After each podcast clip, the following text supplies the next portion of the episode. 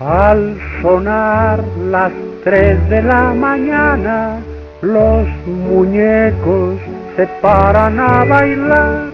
La casa está dormida, nadie los verá y salen de sus cajas dispuestos a... El tema de hoy, los juguetes. Esto es primera llamada, primera, primera llamada, primera.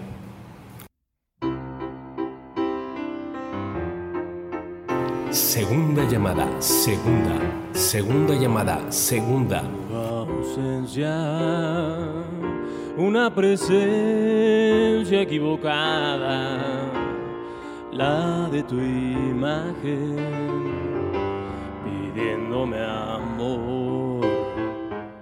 Tercera llamada. Comenzamos. Esto es Radio Maroma de Teatro, el programa en el que los artistas hacen grandes peripecias para hacer del ser la manera de ser. Bienvenidos. Abrirte los labios, meterme en tu cuerpo o decirte adiós. Buenos días, buenas tardes, buenas noches, querido auditorio. Yo soy Toño Reyes y estamos aquí en Radio Maroma de Teatro. Este programa es patrocinado por el Instituto de la Cultura y las Artes de Quintana Roo.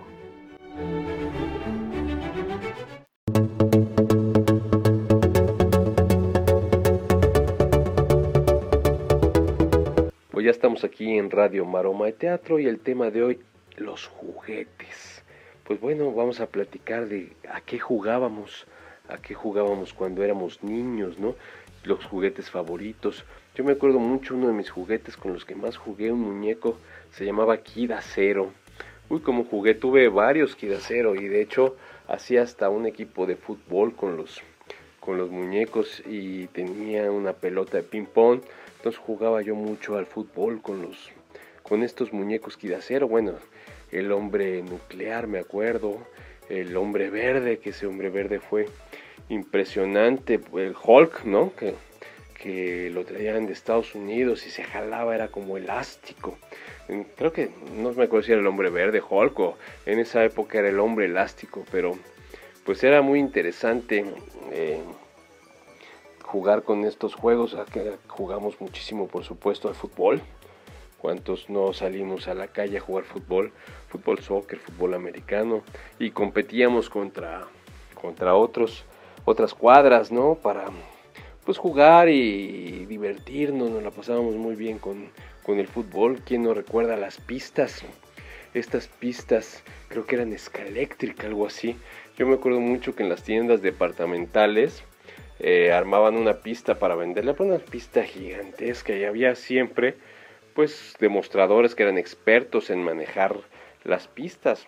Era fantástico verlos jugar. A la hora que uno jugaba, se salían los coches, era un desastre. Claro, ellos aprendían, tenían el sentido cómo se debía usar la pista. Y bueno, pues evidentemente uno como niño pues siempre es un poquito más más este brusco y pues bueno la pista volaba los coches ya después ya no la volvías a armar pero siempre te, te, divertían. Pues los cochecitos, ¿no? Los cochecitos que no eran de pistas también, cuántos jugamos a las carreras. Y un juego que a mí me parece que es un juego que nunca pasará de moda, ojalá, las canicas. Este juego de canicas en donde le ganabas las canicas a tus amigos, que tenías tu canica favorita y cuando la perdías era terrible estas ágatas creo que se llamaban, algo así, y jugabas con los demás niños y tirabas y chiras pelas y en fin, siempre había el juego de canicas para competir con tus amigos. Y bueno, hoy vamos a platicar justamente de los juguetes y de los juegos con dos, dos sensacionales creativos que siguen jugando. Los eh, famosos ya en sobre todo en la península de Yucatán por su trabajo. Títeres Tulum, ellos eh, han hecho un trabajo excepcional y este, lo componen dos grandes creativos, Mauricio Terrazas y Mailén Parmigiani. Vamos a platicar con ellos a ver qué, a qué jugaban, cuáles eran sus juguetes favoritos, qué hacían, cómo se movían cuando eran niños. Y pues tú eh, que estás, me estás escuchando, acuérdate, esos recuerdos de, de la niñez. Un amigo una vez me decía, eh, la diferencia entre un niño y un adulto es el precio de los juguetes. Bueno, yo creo que los adultos seguimos jugando con otros juguetes y nunca hay que perder esa manera de, de, divertirse, de disfrutar un juguete. Bueno, vamos a platicar con Mauricio Terrazas sobre los juguetes. Hola Mauricio, ¿cómo estás? Bien, muy buenos días. Un saludo al maestro Antonio Reyes con su programa Radio Maroma y Teatro. Cuéntanos, ¿cuál fue tu juguete favorito? Quiero que me disculpen por los sonidos de construcción, pero es el único soundtrack de nuestro, de nuestro pueblo Tulum. Así que van a estar. Muy bien, en cuanto al, al, tema de los juguetes, sí recuerdo mucho un juguete de mi infancia que era un, una calavera de material plástico que no era duro, era como una especie de látex. Y me llamaba mucho la atención porque se podían ver todos los huesos y era una escala real de una, de una calavera. Y probablemente lo más parecido a un títere que tenía en ese entonces. Sí, es este, mi juguete favorito. Un poco... Mi padre recuerdo que siempre me compraba cosas deportivas como futbolines o pelotas, ¿no? Pero la competición nunca ha sido pues, de mi agrado porque pues para competir sí veo que lo pueden hacer muy bien los caballos, los perros. Considero que el juego para el ser humano va más allá de la competición y pasa por un lado de estudio motriz de sus capacidades. Entonces sí es lo que más me llamaba la atención de estos tipos de juguetes y juegos. ¿A qué jugabas tú de niño, maestro? ¿A qué jugaba de niño? Pues aquí dejando claro esto del tema de la competición, 11 pitbulls a los niños que juegan al, al fútbol. Siempre he visto que la competición pues no siempre alienta lo mejor del ser humano. Hay competiciones que hacen quedar a la gente muy molesta. Al menos ha sido mi, forma de verlo desde siempre, ¿no? Veía que a otros muchachitos no les gustaba perder. Y en mi caso, pues no, lo que no me gustaba era competir. Para mí el significado del juego eh, siempre ha tenido que ver con mi trabajo creativo desde que recuerdo. El juego, como yo lo concibo, es más o menos como me lo enseñó el Natya Shastra, que es un código hindú.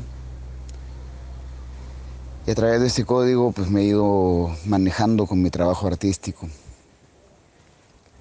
Es la filosofía rasa y se refiere a un tipo de juego que es el lila, el juego sagrado. El juego al que se entregan los niños, pero con la experiencia de un adulto, de un anciano puede ser maravilloso.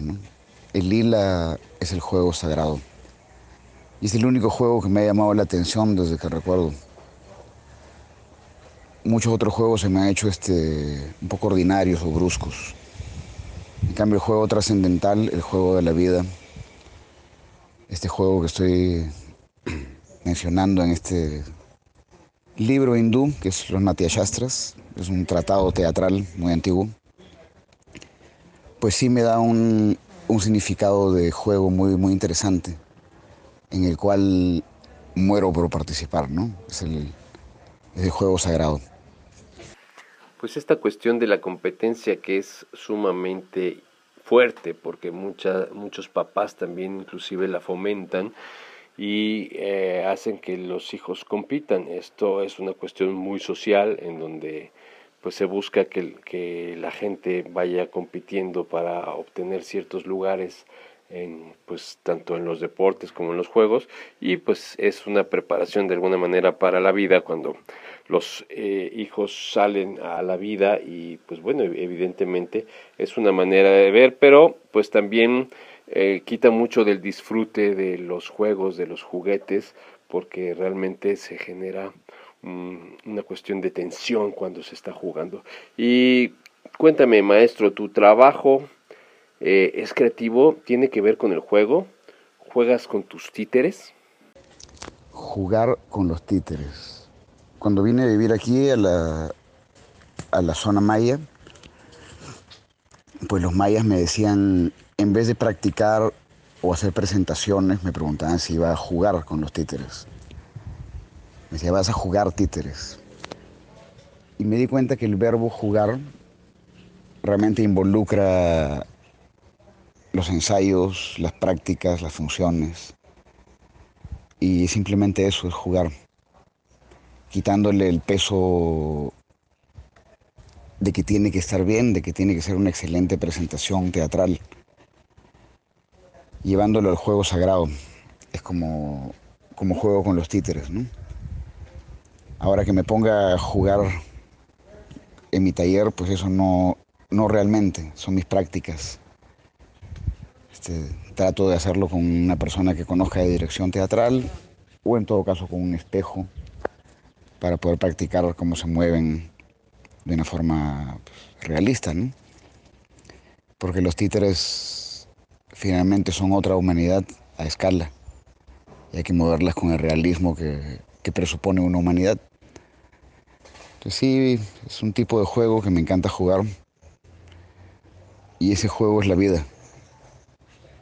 Y si no paro de jugarlo. Entonces, bueno, muchas gracias por las preguntas y así también invito a todos los que están escuchando que, que se pongan a realizar este juego sagrado, un juego adulto, el juego de la perfección de la vida. Bueno, pues tuvimos al maestro Mauricio Terrazas platicando eh, sobre los juegos y los juguetes como los ve y como los vio desde niño.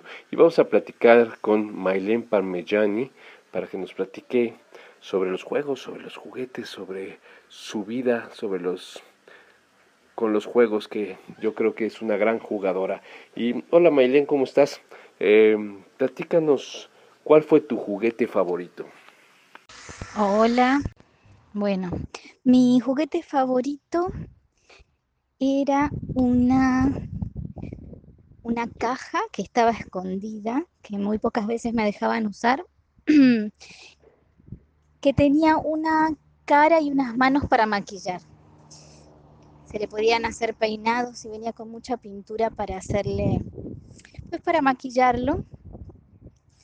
Mi mamá casi no me dejaba usar esta, esta caja y cuando tenía oportunidad, que fue muy pocas veces, me encantaba hacerle decoraciones en toda la cara, eh, como body paint. ese, ese era mi juguete favorito. Qué interesante, Maylen. Bueno, pues evidentemente hay cosas de adultos que nosotros también utilizamos y jugamos con ellas y las hacemos nuestro juguete favorito. ¿Y a qué jugabas cuando eras niña, Maylen? De niña me gustaba mucho jugar a em, inventar cosas, según inventar cosas. Entonces, por ejemplo, con mi hermana formábamos un como lo que sería un coche con cuatro sillitas. Yo me pasaba todo el día en cartón armando el, el dibujo del, costado del coche, cortando las ventanas. Hacíamos carretes de, de dibujos para con dos palitos en los extremos de las ventanas pasar, ¿no? Todo el, el, rollo de dibujos. Entonces, cuando ya te sentabas en el coche e ibas pasando estos dibujos, parecía que el coche estaba andando. Y me gustaba mucho hacer eso, me gustaba mucho armar personajes de plastilina. Y tenía la ilusión de hacer una persona que fuera a vivir. Entonces pasé mucho tiempo, mientras estaba en la escuela, pensando cómo, qué detalle le falta a mi muñeco de plastilina para que viva tengo la memoria de estar en una clase no escuchando al maestro y, planeando qué detalles le faltarán a mi muñeco de plastilina para que por fin viva. Y llegué a la grandiosa idea de que lo que le faltaba eran las venas y las arterias.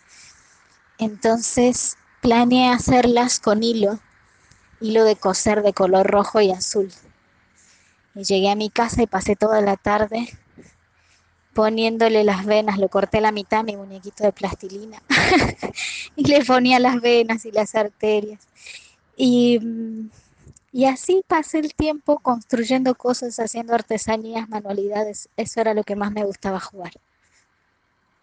Bueno, e indiscutiblemente, eh, pues de ahí se nota toda tu creatividad en tu trabajo porque pues eres una gran constructora de personajes y bueno, las, eh, las piezas que haces, eh, tanto los títeres como en, en tu pintura, etcétera, etcétera, pues son pinturas creativas. Es por eso que, bueno, seguro la creatividad la has tenido desde siempre. Y cuéntame justamente sobre la creatividad ahora sigues jugando, eh, tu trabajo tiene algo que ver con el juego.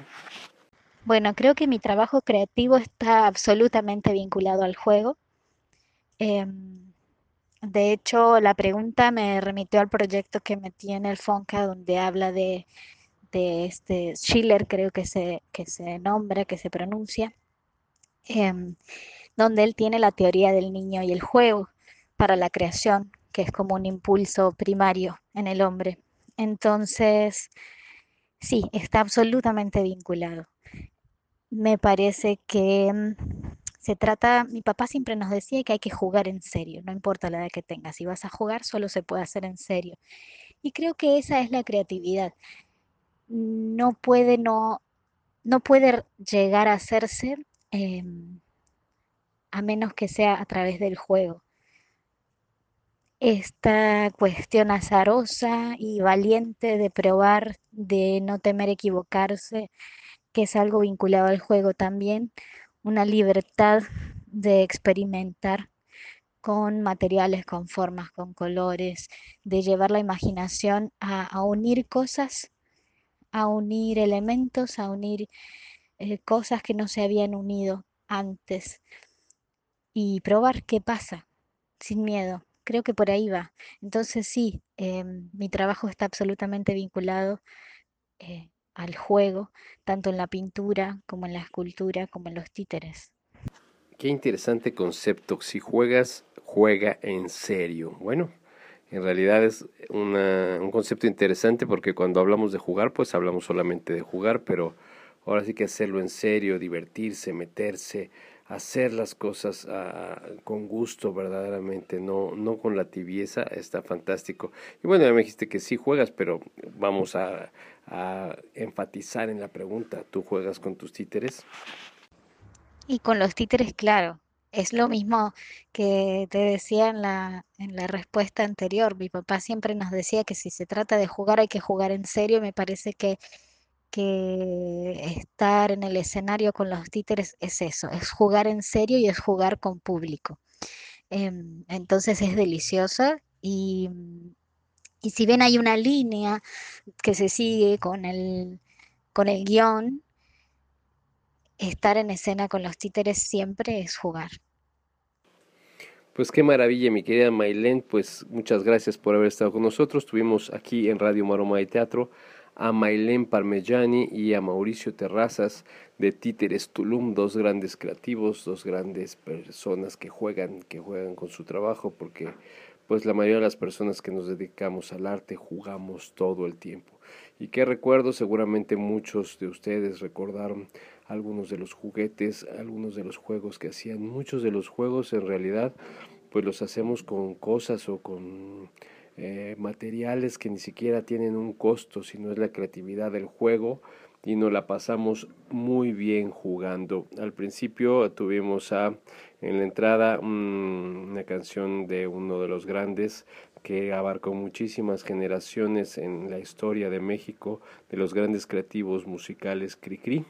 Eh, que bueno, pues agradecemos a Cricri esta historia que nos ha dado y todos los grandes momentos que hemos pasado como niños y pues vamos a despedir el programa con otro jugador, otra persona que es creativa, que se la ha pasado muy bien, Cristos Lezama de Cuernavaca, Morelos. Y esto fue Radio Maroma de Teatro. Yo soy Toño Reyes. Nos, nos escuchamos el próximo programa. Hasta la vista.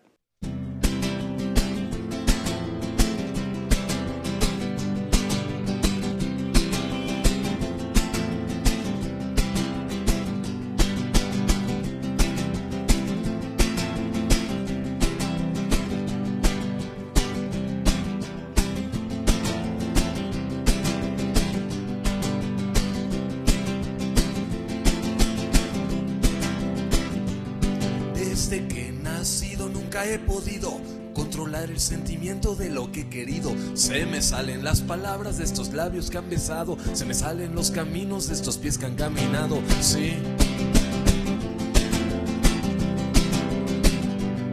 Nada de lo que tengo se parece a lo que quiero, nada de lo que quiero se parece a lo que sueño, nada de lo que sueño se parece a lo que siento, nada de lo que siento se parece a lo que quiero yo.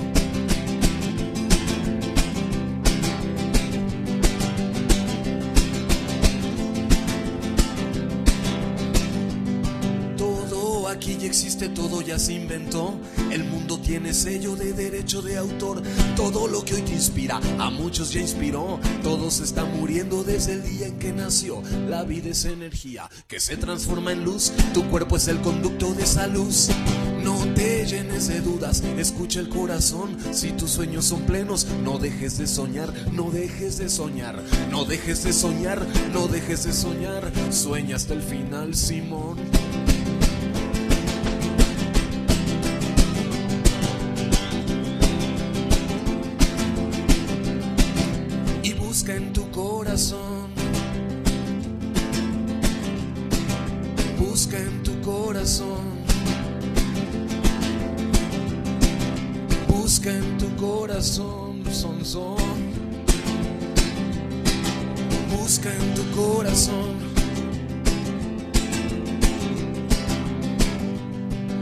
Que yo necesito y a veces quisiera, no sé si me explico, no sé si se entiende lo que yo necesito y nunca encuentro, no existe allá afuera, si no existe adentro, no existes afuera, si no existes dentro.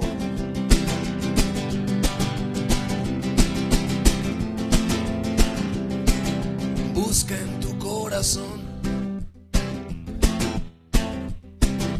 Busca en tu corazón.